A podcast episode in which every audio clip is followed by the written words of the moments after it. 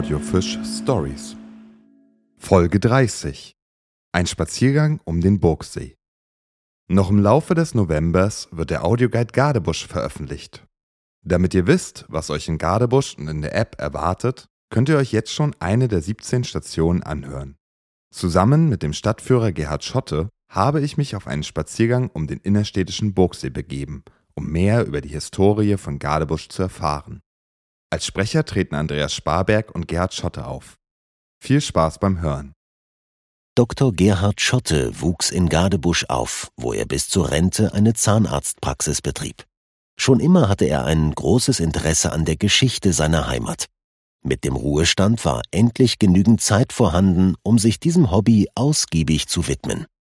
Heute zeigt er als Stadtführer neugierigen Besuchern die Historie der Stadt Gardebusch. Wir begleiten ihn auf einem Spaziergang um den Burgsee und erfahren, was es hier zu entdecken gibt. Und das ist auch interessant hier, diesen Weg zu gehen. Also deshalb machen wir auch den Ursprung mit dieser Wanderung von hier aus. Von hier aus heißt von der Brücke, die vom Schloss kommend über den Burgsee führt. Diese Brücke wurde um 1925 errichtet, als Gardebusch sein 700-jähriges Stadtjubiläum feierte. Dem Anlass entsprechend warf sich die Stadt in Schale und verschönerte die Wege rund um den Burgsee. Überquert man die Brücke und biegt an der Gabelung nach rechts ab, führt der Weg auf eine Anhöhe mit dem Jahrhundertstein. Der große Findling wurde als Erinnerung an den 700. Stadtgeburtstag aufgestellt. In Gedanken an das nahende Jubiläum im Jahr 2025 machen wir wieder kehrt und folgen dem Weg entlang des Sees. Über dem Gewässer eröffnet sich das Stadtpanorama mit dem Schloss und der Kirche als besonders herausstechende Gebäude. Ich sagte ja, das ist die romanische Hallenkirche. Das ist der erste Bau. Von 1206 war die Hallenkirche fertig und dann 200 Jahre später ist ein gotischer Chor davor gesetzt worden. Heute ist diese Kirche viel zu groß für, für Gardebusch, aber es ist ein imposanter Bau. mit einer schönen Geschichte. Gerhard Schotte liegt diese Geschichte ganz besonders am Herzen. Schon seit vielen Jahren engagiert er sich im Förderverein der Stadtkirche zu Gadebusch. Auch die Zukunft des Schlosses ist dem Stadtführer wichtig. Schließlich lag auf dem Schlossberg der Ursprung der Stadt, die slawische Burg Godebutz.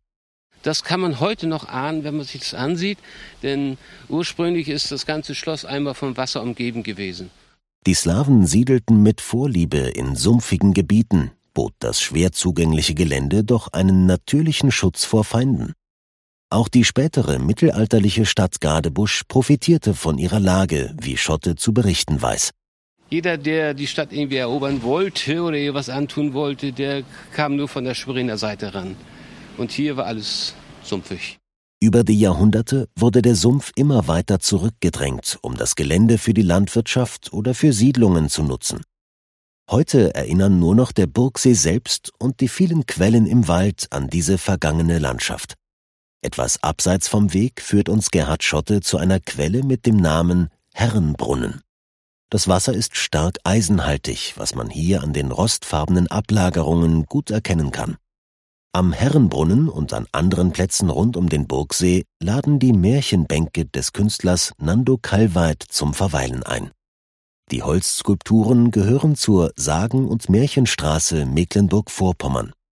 In ganz Gadebusch dienen goldene Federn entlang der Gehwege und Straßen als Wegweiser zu den Stationen der Sagen- und Märchenstraße. Die Arbeiten von Nando Kalweit sind nicht die einzigen Kunstwerke, die man bei einem Spaziergang um den Burgsee entdecken kann. Im Rahmen des Projektes Kunst am Burgsee schuf die Schmiedemeisterin Coco Ratzak eine Skulptur über einen Schuljungen im Kampf mit einem Schwan.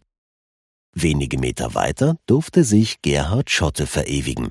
Der Stadtführer erzählt, dass er seit Schulzeiten der Bildhauerei nachgeht. Ich habe das immer schon gern gemacht.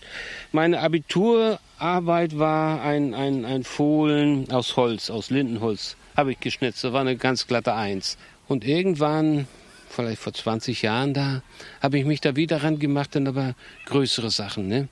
Im Burgsee entdeckte er eine kleine Insel, deren Lage und Beschaffenheit sich perfekt für ein Kunstwerk eignen sollte. In Erinnerung an die slawische Vergangenheit der Stadt schuf er aus Holz zwei Palisaden als Symbol für die Wehrhaftigkeit sowie ein Trinkrohr als Zeichen der Harmonie. Diese beiden Eigenschaften der slawischen Ureinwohner verknüpfte Schotte mit einem hölzernen Schild. Wer von hier aus den Rundgang um den See zu Ende führt, kann noch weitere Arbeiten des Stadtführers entdecken.